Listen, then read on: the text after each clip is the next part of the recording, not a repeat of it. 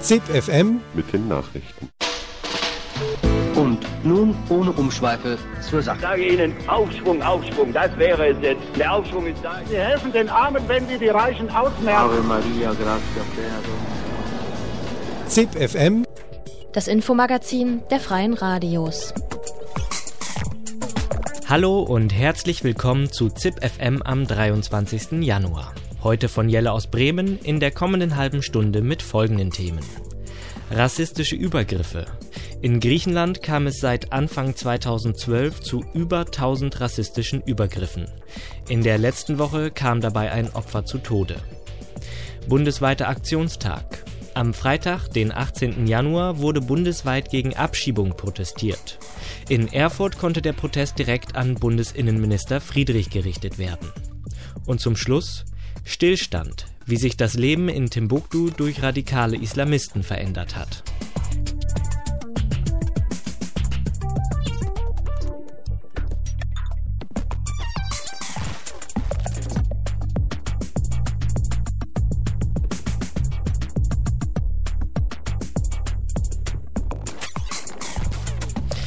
Faschistinnen machen Jagd auf Geflüchtete. Das ist in Griechenland längst keine Seltenheit mehr, sondern für viele angstbesetzter Alltag. Der Rassismus wächst. Besonders oft sind es Menschen aus dem Kreis der Neonazi-Partei Goldene Morgenröte, die Geflüchtete attackieren, verletzen oder auch töten. Erst letzte Woche wurde ein 27-jähriger Pakistani von zwei Griechen erstochen. Doch es gibt auch Widerstand gegen das Anwachsen von Rassismus. Am Samstag, den 19. Januar, gingen in Athen tausende Menschen auf die Straße, um auf ihre lebensbedrohliche Situation aufmerksam zu machen. Unter ihnen auch Achim Rollhäuser. Er lebt seit 20 Jahren in Griechenland und ist aktiv für die soziale Unterstützung von Geflüchteten und Migrantinnen. Heike Demmel von Radio Z aus Nürnberg hat mit Achim Rollhäuser zum Erstarken von Rassismus in Griechenland und zur Demonstration gesprochen.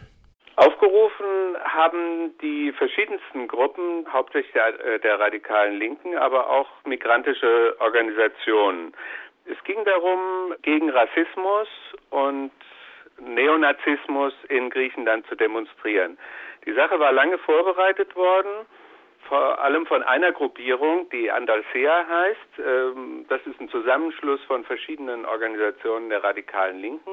Es haben sich dann hinterher aber auch Syriza angeschlossen. Syriza, das ist ja in Deutschland im Wesentlichen auch bekannt, ist äh, die Gruppe, die hier jetzt die offizielle Opposition stellt und bei den Wahlen 27 Prozent bekommen hat.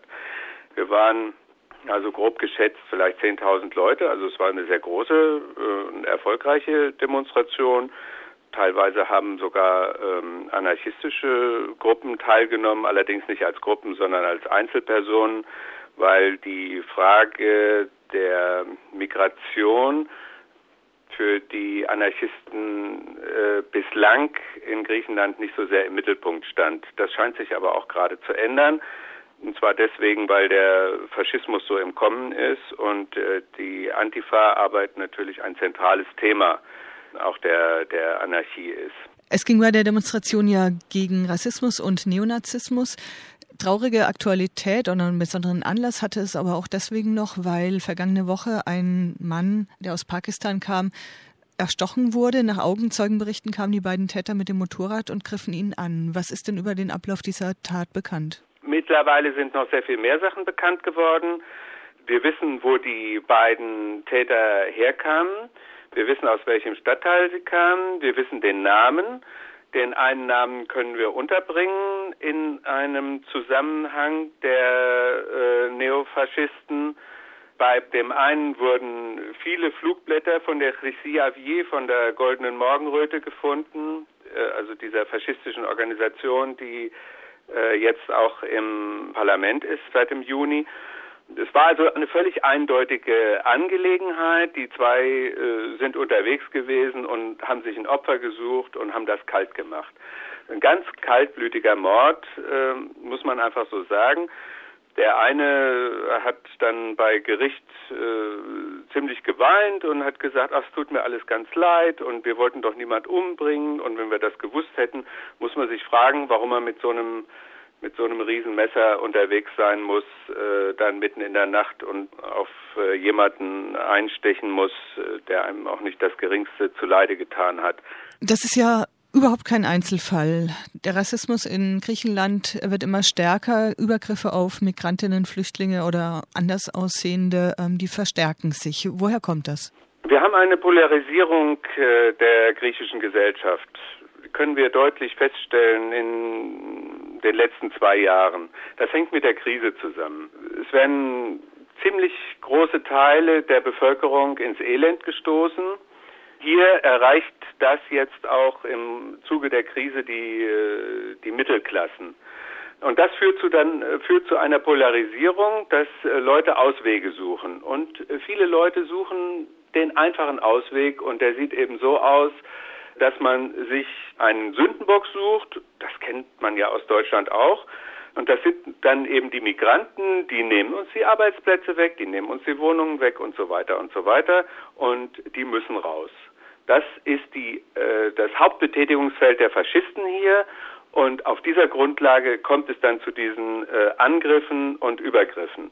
Ist das dann auch befördert durch die Regierungspolitik? Also wenn wir zurückblicken auf den August, da gab es die Polizeioperation äh, Gastfreundlicher Zeus, hieß das zynischerweise. In Wirklichkeit wurden landesweit Flüchtlinge verhaftet. Die geht ja weiter. Das war ja nicht im August so. Diese ganze Aktion ist äh, erstmal bis zum Jahresende ausgedehnt worden und geht faktisch jetzt auch noch weiter. Das heißt, es werden Leute abgegriffen, einfach aufgrund ihres Aussehens, aus rein äh, rassistischen Beweggründen sozusagen, aufgrund ihres Aussehens äh, werden festgenommen, dann werden die Papiere überprüft.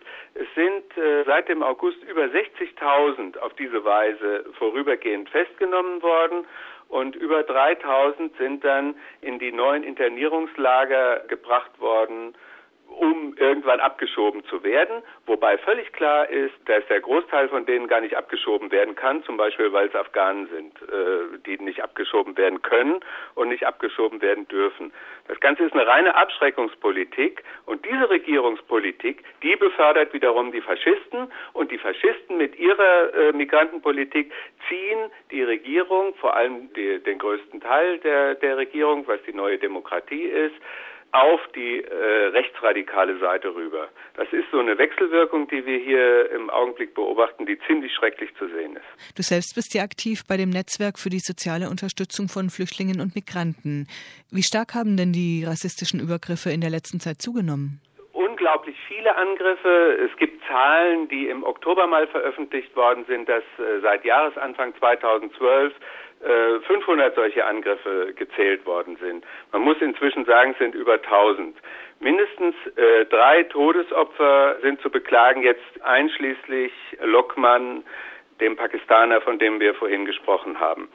In der letzten Zeit, diese, diese tagtäglichen Angriffe haben etwas abgenommen, was damit zusammenhängen kann, dass sich erstens Leute wehren und auch, dass die Goldene Morgenröte selber insofern etwas vorsichtiger geworden ist, als sie jetzt im Parlament sind und nicht äh, als diese rechtsradikale oder faschistische Schlägertruppe darstellen wollen, die sie eigentlich sind. Wie sieht dann das Verhalten bei der Polizei aus? Also Flüchtlinge sagen ja immer wieder, ja. dass sie ähm, ja, dass nicht mal die Anzeigen aufgenommen werden. So ist. Die Leute werden äh, abgehalten, überhaupt diese Angriffe anzuzeigen. Also man muss auch dazu sagen, die griechische Polizei hat zu über 50 Prozent faschistisch gewählt. Das ist bekannt. Bei der Bereitschaftspolizei sind sogar um die 70 Prozent. Das heißt, du hast eine faschistische Polizeitruppe hier in, in, in Griechenland. Das muss man erstmal feststellen. Wenn dann der Polizeiminister sagt, in Griechenland gibt es keinen Rassismus, ist ein äh, absoluter, ist ein Witz eigentlich. Die Polizei hält die Leute davon ab und sagt, pass auf, du sitzt hier, wenn du jetzt hier eine Anzeige gegen diesen betreffenden Menschen machst, dann kommt von dem eine Gegenanzeige. Aufgrund dieser Gegenanzeige werden wir dich dann hier heute über Nacht zumindest festhalten. Der hat noch gar keine Anzeige gestellt, der andere, und trotzdem passiert es so. Oder wir hatten die Fälle, wo die Leute keine Papiere haben, dann sind die Anzeigenden in äh, Abschiebehaft genommen worden und die Täter sind laufen gelassen worden. Das ist der, der Zustand, den wir im Augenblick hier haben. Der Polizeiminister hat jetzt eine Einheit äh, aufgestellt der Polizei gegen rassistische Übergriffe. Das heißt, 200 Polizisten, die dafür irgendwie speziell geschult werden sollen, sollen diese Angriffe aufzeichnen. Da können nur solche Leute Anzeige erstatten, die Papiere haben. Wenn sie denn überleben, muss man ja sagen. Die, die keine Papiere haben, die, das hat er von vornherein gesagt, die können hier keine Anzeigen stellen, sondern die werden sofort in Abschiebehaft genommen. Das ist die Lage, mit der wir im Augenblick zu tun haben. Gibt es denn nun verstärkt auch Widerstand oder Selbstorganisation von Flüchtlingen und Migrantinnen dagegen? Glücklicherweise.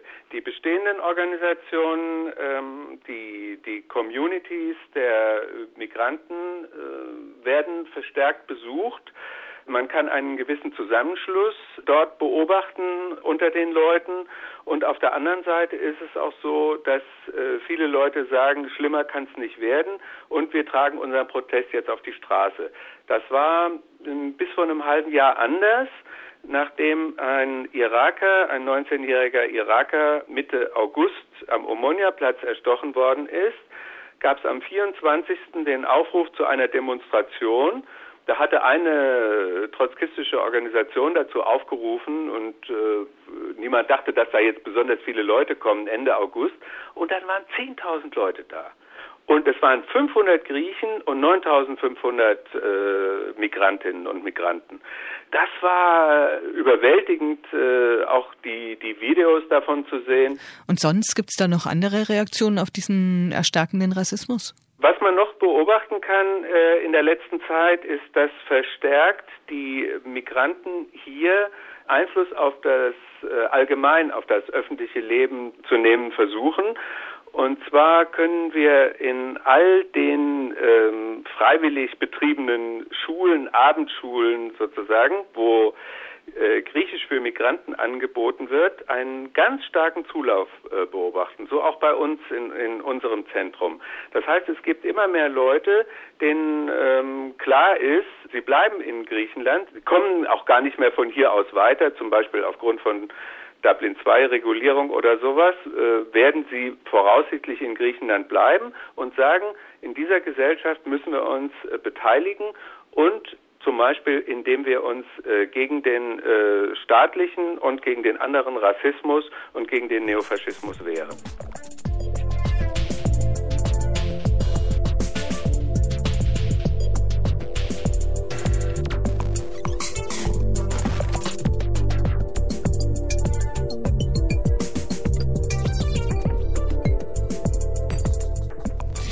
Menschen abzuschieben ist unmenschlich.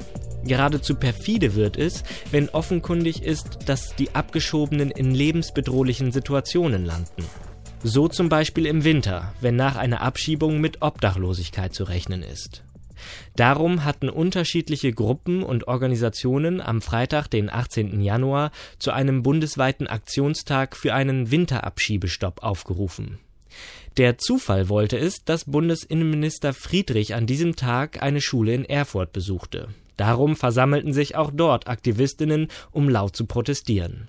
Ein Beitrag von Radio Frei aus Erfurt mit Ellen Könnecker vom Flüchtlingsrat Thüringen und Clemens von The Voice. Wir demonstrieren ja heute, weil der Herr Innenminister Friedrich zu Gast ist und mal wieder referieren will über Extremismus und Islam, was natürlich auch zusammengehört für ihn. Er hat sich ja jetzt in letzter Zeit hervorgetan durch äh, antiziganistische Hetze, indem er gegen Roma, vor allem aus Südosteuropa, gehetzt hat, unter anderem mit den Worten, wir wollen nur die, die uns nutzen und nicht die, die uns ausnutzen.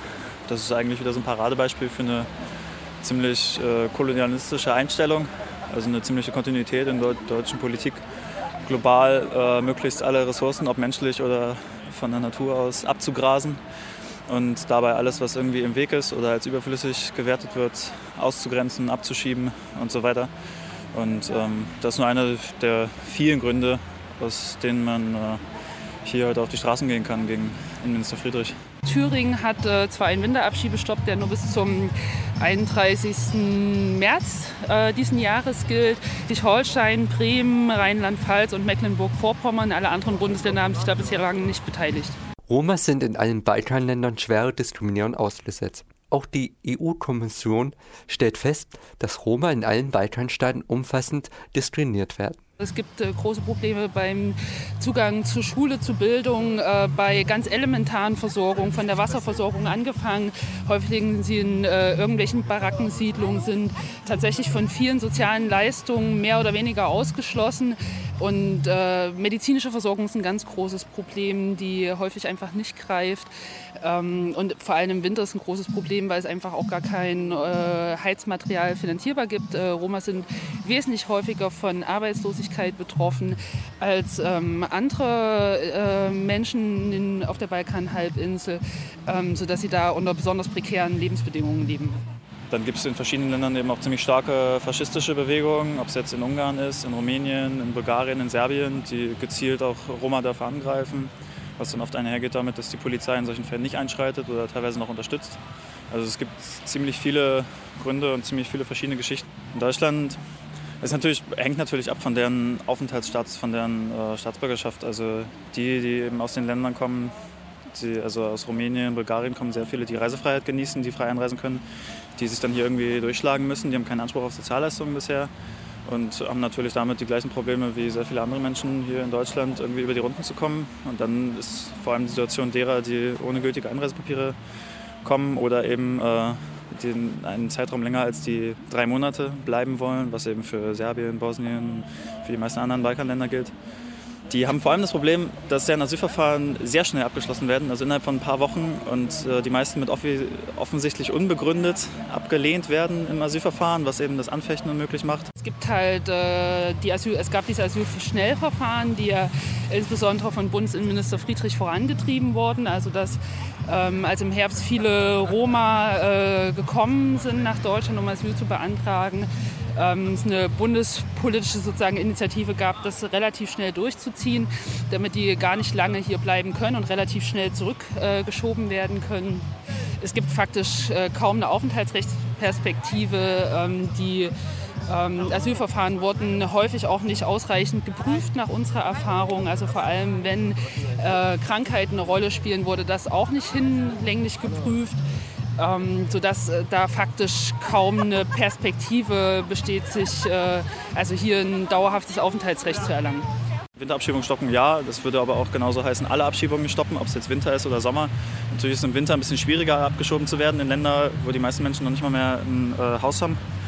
Aber eine Abschiebung im Sommer macht die Sachen auch nicht viel besser. Und ähm, deswegen muss es heißen, hier sind, hier sind alle willkommen. Wir wollen mit allen Menschen zusammenleben, die hier auch leben wollen und unser Leben organisieren. Und ähm, deswegen Abschiebungen so oder so, ob Juli oder Dezember, müssen gestoppt werden. Nach wie vor werden Roma in ähm, den Balkan, äh, in die Balkanhalbinsel zurückgeschoben. Ähm, und es ist eine unhaltbare Situation. Die Situation der Roma ist hinlänglich ähm, dokumentiert. Sie sind dort von vielen Diskriminierungen betroffen und die zentrale Forderung ist zum einen, dass es einen Winterabschiebestopp in allen Bundesländern gibt, also eine bundeseinheitliche Regelung ähm, und dass ähm, die Hetze ähm, gegen Roma beendet wird, dass es äh, dass da ein menschenwürdiger Umgang gefunden wird und ähm, nach äh, Aufnahmebedingungen, äh, dass da ordentliche Überlegungen gibt, wie diese Menschen von, vor den Diskriminierungen geschützt werden können und ähm, dort humanitäre Lösungen in Erwägung gezogen werden. Am 17.01. gab es in Sachsen eine Sammelabschiebung von Romas. Die 78 Romas wurden nach Serbien und Mazedonien abgeschoben, auf Initiative des Netzwerks Asyl, Migration, Flucht forderten hunderte Menschen seit Dezember einen Winterabschiebestopp für Romas.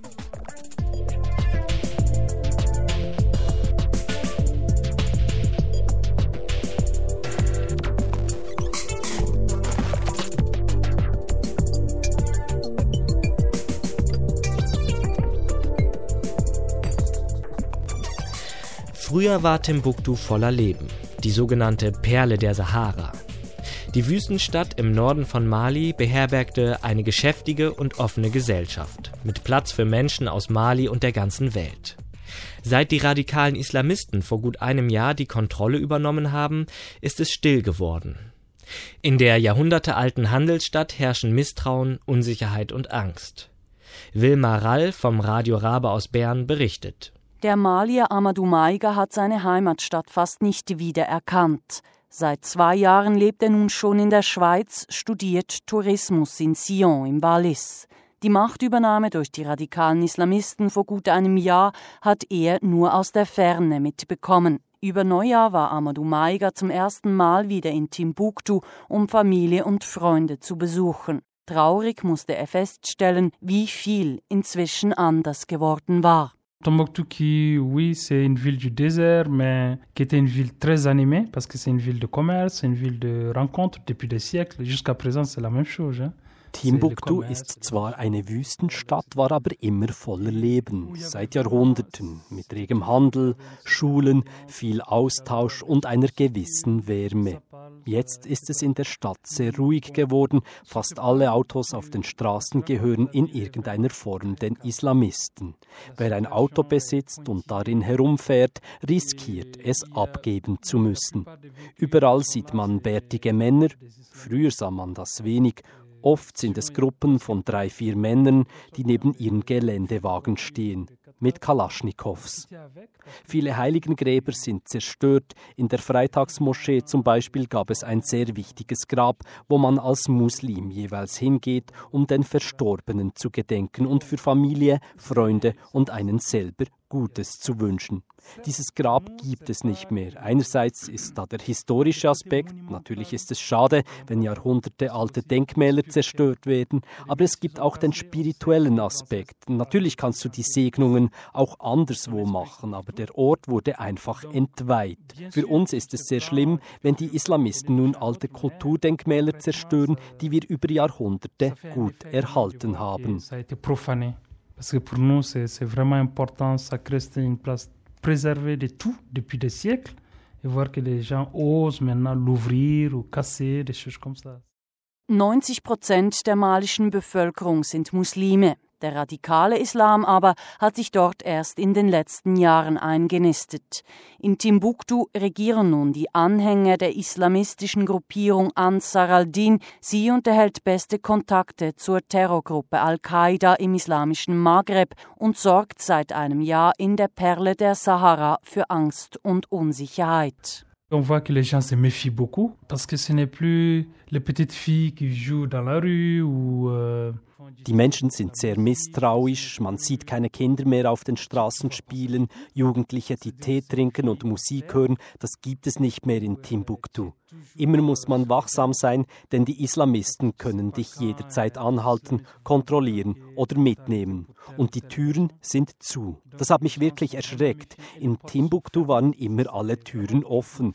Jetzt sind sie geschlossen, weil die Islamisten auf ihren Patrouillen die Innenhöfe kontrollieren, um zu schauen, dass auch alle Frauen verhüllt sind. Sogar im Innern der Häuser müssten sie verhüllt sein. Das Leben ist wirklich traurig dort. Es gibt keine Wärme mehr. Euh.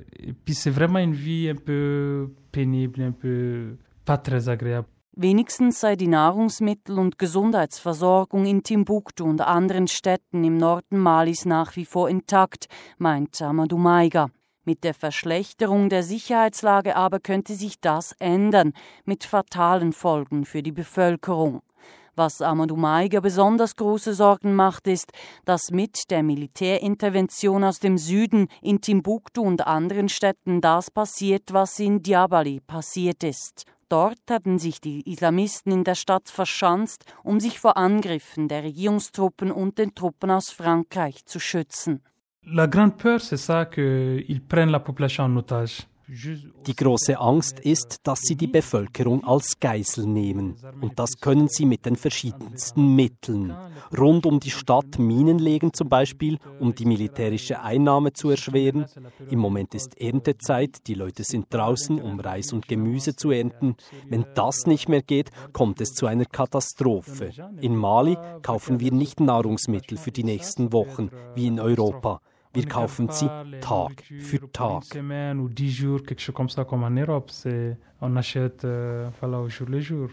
Im Moment aber sei die Sicherheitslage, die Gesundheitsversorgung, aber auch die Versorgung mit Lebensmitteln und anderen Gütern noch relativ gut. Auch wenn es immer und überall wieder Kontrollen gäbe auf den Straßen, die Läden und Märkte seien noch da. Gewisse Produkte aber kann man inzwischen nicht mehr kaufen. Les magasins ne vendent plus la cigarette parce que c'est interdit. bon,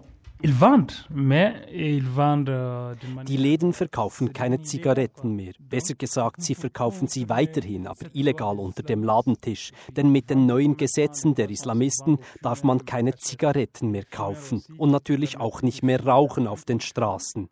Wenn sie dich erwischen, musst du sagen, wo du die Zigaretten gekauft hast.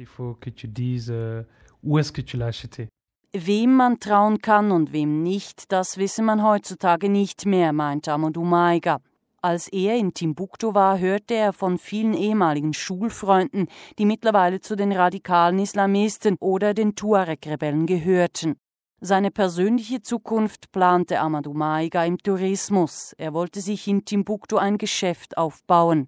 Dieser Traum sei nun geplatzt, meint er resigniert, so wie wohl viele andere Zukunftsträume auch.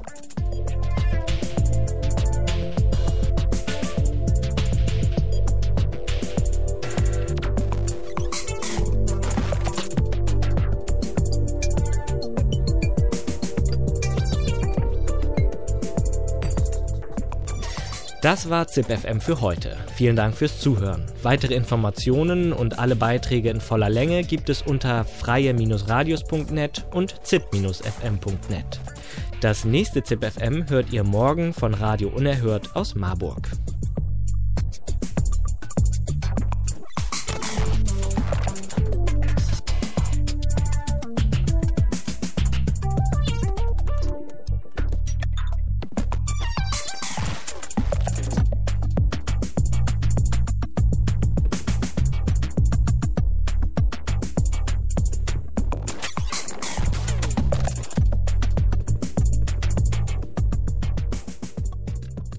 Quiero vivir, no solo respirar. Quiero arder, nada tengo que perder. Mejor tres años de aventura que 30 años cavando mi sepultura. Quiero vivir, aunque eso sea luchar contra la muerte que forma parte de mí. Quiero vivir y luchar vivo. Quiero arder, arder contigo.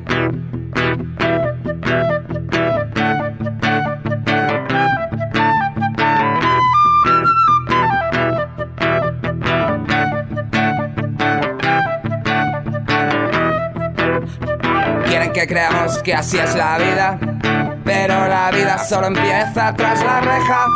Vivir es más que bombear sangre y un par de cuerdas para cantar. Deja de contarme que no hay alternativa. Demasiado tiempo te he creído ya. Me ha robado a mí a mis sueños y a mis lágrimas mucho tiempo ya. Me ha robado a mí a mis sueños mis lágrimas mucho tiempo ya.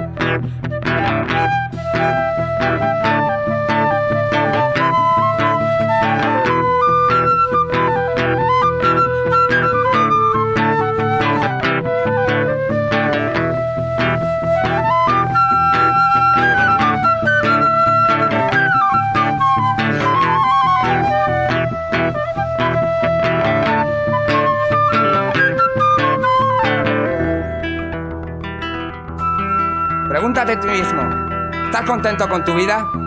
¿Eso es lo que haces lo que realmente quieres hacer? Ahorras tiempo. ¿Y para, qué lo ahorras? ¿Tuviera una película sobre tu vida? ¿Irías a verla? ¿Te fascinaría? 6 euros por una hora de trabajo. ¿Cuánto pagarían muchos por una hora de tranquilidad? Dos cafés en el centro cuestan tanto como una hora de tu vida. ¿Harías algo distinto si supieras que el año que viene morirás? ¿Y quién te asegura que vivirás entonces? Cada momento que nos roban del presente, nos lo han robado para siempre. ¿Tienes ideas o las ideas te tienen a ti? ¿Te sientes a veces solo, tan solo que no lo puedes describir con palabras? ¿Te sientes a veces solo, tan solo que la soledad te devora? Tú eres el ticket para irte de este mundo. Tú eres el ticket para salir de la celda. En las cloacas vivimos muertas, pero el cielo está lleno de estrellas. Tú eres el ticket para irte de este mundo. Tú eres el ticket para salir de la celda. En las cloacas vivimos muertas. Pero el cielo está lleno de estrellas. En las cloacas vivimos muertas. Pero el cielo está lleno de estrellas. En las cloacas vivimos muertas.